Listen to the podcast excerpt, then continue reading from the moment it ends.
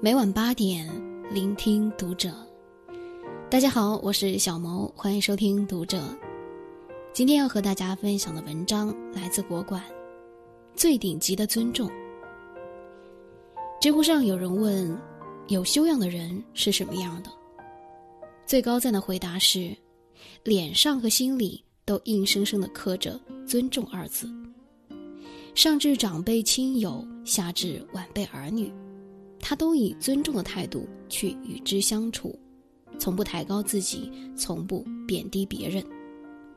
人的一生总会与太多人相知相遇，没必要将彼此之间的存在分个你高我低。相反，与别人相处得出优越感的人，大可称之为愚昧。做人就是这么一个理儿。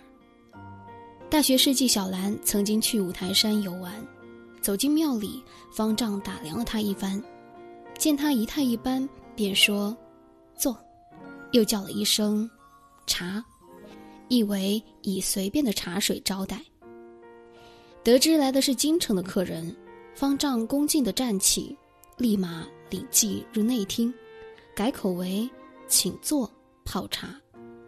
在经过一番细谈，才得知来的是礼部尚书纪晓岚时，方丈谦卑地领纪晓岚入禅房，尴尬地陪笑道：“请上座，泡好茶。”纪晓岚临走时，方丈拿出纸笔，一定要请纪晓岚留下墨宝，以光禅院。只见纪晓岚和颜悦色，挥毫书写了这样的一副对联：“坐。”请坐，请上座。茶泡茶泡好茶。方正见此羞愧不已。有句话说：“别人尊重你，并不是因为你优秀，而是别人很优秀。”这对很多人也许是一记当头棒喝，但回过头一想，也确实如此。当一个人不是与熟人接触时，总是会不自觉地抬高自己。并享受他人在自己面前毕恭毕敬的模样，而往往一个优秀的人则从来不会这样想。很多人在乎自己是否体面，是为了自己能够在别人面前抬得起头，或者想彰显自己的身份感。因此，这类人与他人交往时，习惯以身份来比较，身份高的奴颜卑膝，身份低的。狗眼看人。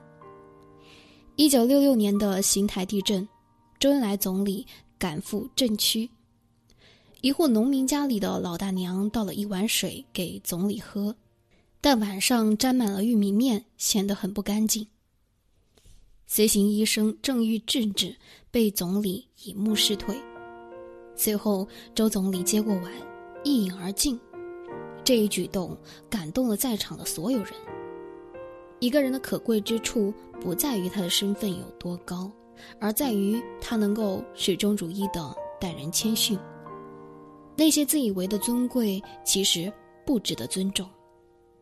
诸葛亮曾说：“物以身贵而贱人。”一个将身份拿来说事的人，一开始他就输了。人际关系学大师卡耐基曾说。对别人的意见要表示尊重，千万别说你错了。鲁迅先生一次于家中宴客，儿子海英同席，吃鱼圆时，客人无不赞叹新鲜可口，唯有海英说：“鱼圆是酸的。”母亲听了，立马责备孩子胡说胡闹，不守规矩。见到一旁被责备后闷闷不乐的儿子。鲁迅便把儿子咬过的鱼圆尝了尝，果然不怎么新鲜。人总是习惯陷入强烈的自我肯定的状态里，固执己见。真正的尊重，并不是社交场合的礼貌，而是对人的认可与理解，更是一种难得的修养。人这一辈子拥有无限的可能性，但凡最终胜出的勇者，往往身上都有种和善的气质。最起码，当你接触他时，你并不会觉得尴尬，气氛始终温和。这是一种气场，也是一种不可多得的人格魅力。一个真正的明白人，他比谁都清楚，对人恭敬其实是庄严自己，尊重别人就是尊重自己。做人切记勿以身贵而贱人。好了，今天的文章就为大家分享到这儿了。我是小毛，祝大家晚安。